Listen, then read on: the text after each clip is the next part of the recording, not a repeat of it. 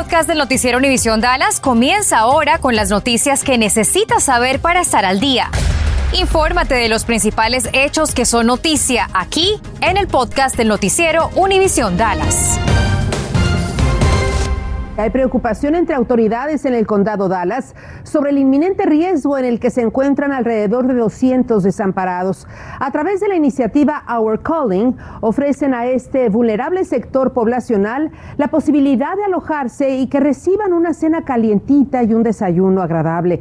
El centro abrirá sus puertas hoy a partir de las 5 de esta tarde. Plain ofrece a desamparados una estación de calentamiento para horas de la noche. Les ofrece a aquellas personas que no tienen un hogar un lugar para pasar la noche. Está localizado en las instalaciones del Ejército de Salvación en el 3528 de la calle 14. Sus puertas abren a las 6.30 de la tarde. Frustración e incertidumbre es lo que están sintiendo varias personas aquí en el Metroplex al no saber cómo va su trámite con una agencia federal. Cintia Cano, ¿cuál es el problema? Se trata de la oficina del Seguro Social en el norte de Dallas y hemos recibido quejas de personas que llevan semanas tratando de averiguar cómo es que va su trámite y no se han podido contactar con algún representante de la agencia.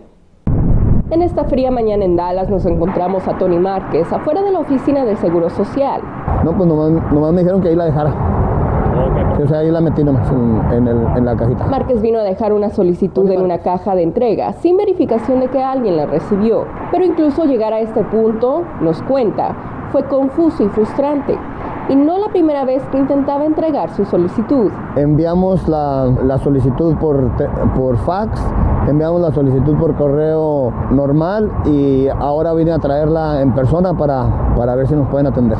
Ayer que me contestaron, después de 45 minutos, me dijeron que bajara una aplicación, que la llenara y que la viniera y la dejara en el Dropbox. O sea, por eso tuve que venir aquí a dejarla en la oficina. A pesar del ir y venir, Márquez ha sido afortunado en conseguir una respuesta e indicación de qué hacer. Según otras personas con las que hemos platicado, cuando ellos llaman a la línea de esta oficina del Seguro Social en Dallas, nadie les contesta. Contacté a la vocera de la oficina del Seguro Social en Dallas para preguntar cuál era la razón de estos retrasos y cómo es que las personas podrían obtener respuestas a sus casos. Por medio de un correo electrónico me contestó que lamentan la inconveniencia causada por la inconsistencia en su servicio al cliente. Por la pandemia su servicio telefónico fue impactado. Al mismo tiempo están modernizando los sistemas telefónicos, lo que aumenta el estrés en su red.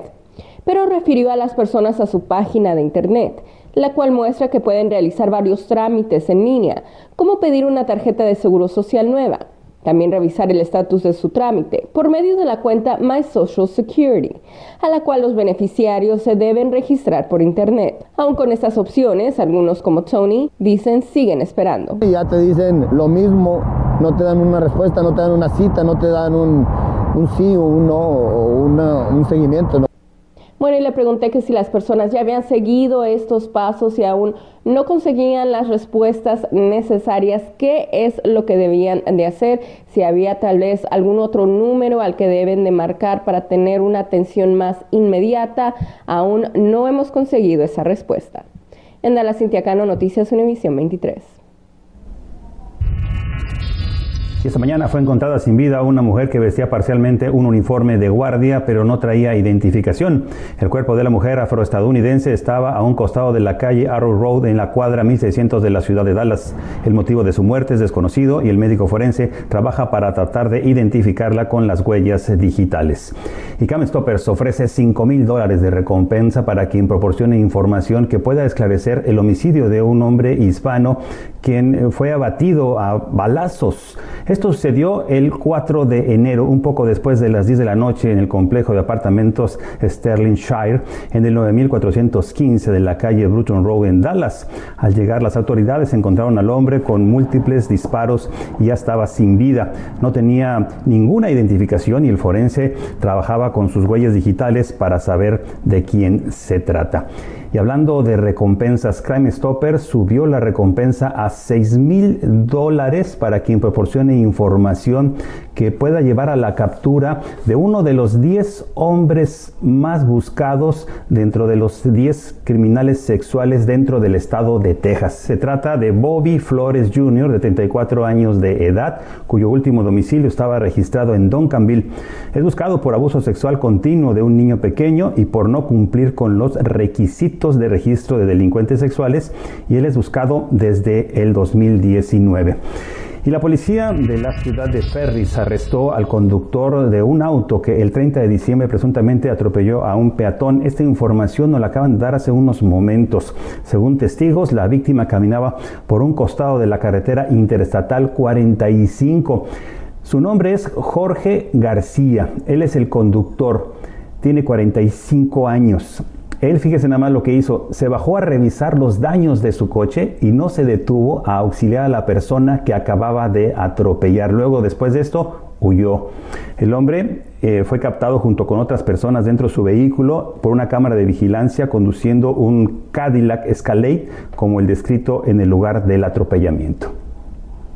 Y autoridades también buscan a Lisa Dykes, de 57 años, y a su esposa Nina Marano, de 49, por aparentemente quitarse el grillete que utilizaban. Pagaron una fianza y estaban bajo libertad condicional, pero se esfumaron la mañana de Navidad de la cuadra 1601 al sur de Good Latimer Expressway en Dallas. El detective a cargo de este caso informó que ha tratado de localizarlas por teléfono, por correo, por mensaje de texto, pero no ha podido ubicarlas. Sus grilletes de GPS se desactivaron con solo cuatro minutos de diferencia. Si tiene información, contacte a las autoridades. Estás escuchando el podcast del noticiero Univisión Dallas. On this day of remembrance, we must make sure that such attack never, never happens again. Y al conmemorarse el primer aniversario del asalto al Capitolio, el presidente Joe Biden enfatizó que tal ataque nunca debe volver a ocurrir. Como recordará, hace un año en Washington los legisladores estaban en el proceso de certificar la victoria electoral de Joe Biden cuando miles de partidarios de Donald Trump irrumpieron violentamente en el edificio del Capitolio. Esto ocurrió tras un meeting del entonces presidente Trump donde arrojó dudas sobre los resultados de las elecciones presidenciales del 2020. 2020. Como usted sabe, y le hemos dicho aquí en el noticiero, cinco personas perdieron la vida, 140 oficiales resultaron heridos, 63 seguidores radicaban aquí en Texas fueron arrestados, de los cuales 35 estuvieron a cargo sus arrestos del FBI de Dallas. El FBI retiró el campamento de búsqueda de la pequeñita de tres años de edad que fue reportada como desaparecida el pasado 20 de diciembre cuando jugaba en un parque de juegos en la ciudad de San Antonio. Apenas ayer se había unido e incluso utilizaron equipos de buceo para buscar a la pequeñita en un estanque esta pequeñita cuyo nombre es Lina Sardar Kil, pero de repente se retiraron sin saber la causa o sin saber si tienen alguna pista o no. La familia de la niña está entre los refugiados afganos que viven actualmente en San Antonio. La Casa Blanca confirma la apertura de más lugares para la práctica de exámenes para la detección del coronavirus, por lo pronto en seis estados del país, incluido nuestro estado Texas, donde está lamentablemente repuntando el contagio por la variante Omicron.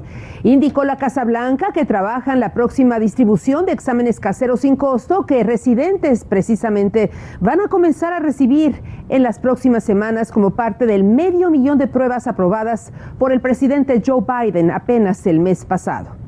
Y tenemos información de que la locación de Richland Campus en Dallas no registra filas tan largas como en otros lugares. Este sitio está ubicado en el 12800 de Abrams Roads. Ahí el tiempo de espera estiman es de alrededor de 30 minutos.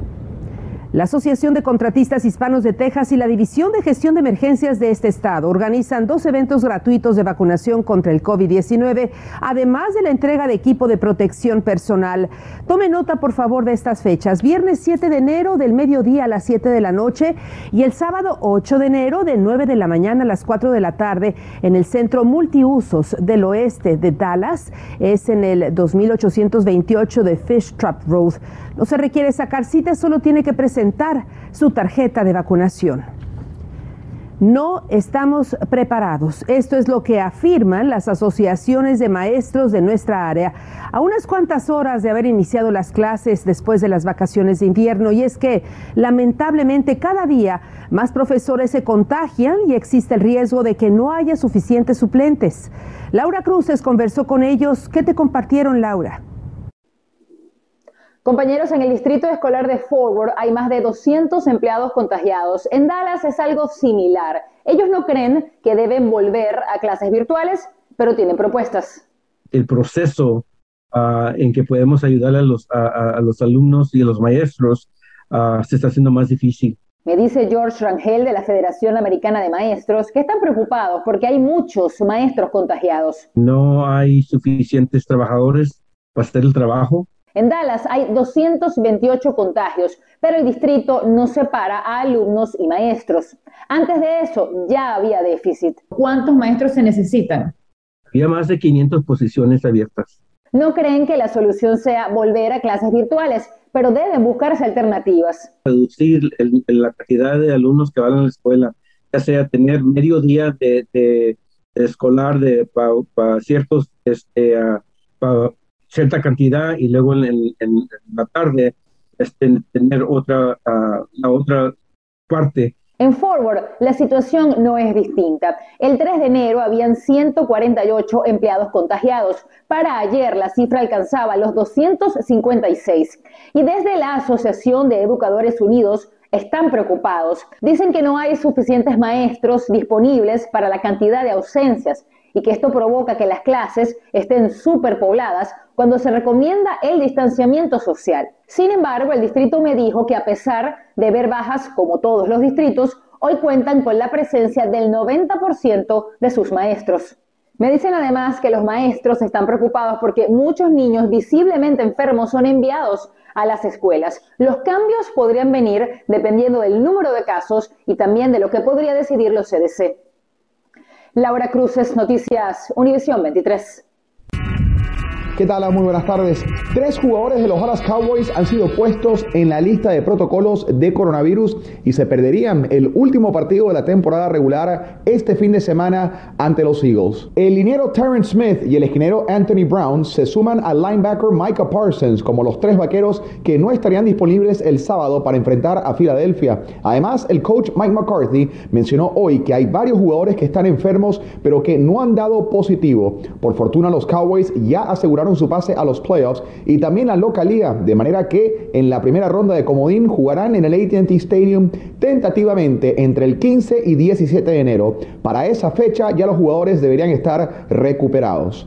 Y hablando del estadio de los Vaqueros, el día de ayer surgió un reporte en el que la NFL estaría considerándolo como plaza para el Super Bowl en caso de que no se pueda jugar en California. Esto a raíz del incremento de casos y los estrictos protocolos sanitarios que tiene el estado. Los Cowboys no han confirmado nada aún, de manera que estaremos haciéndole seguimiento a esta nota.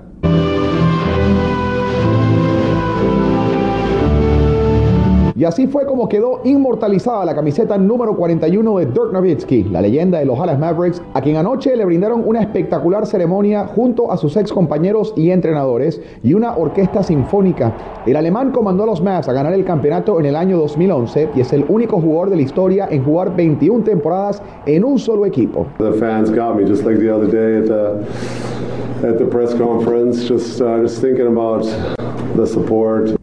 Y hasta aquí la información. Gracias por su presencia. Gracias por escuchar el podcast del noticiero Univisión Dallas.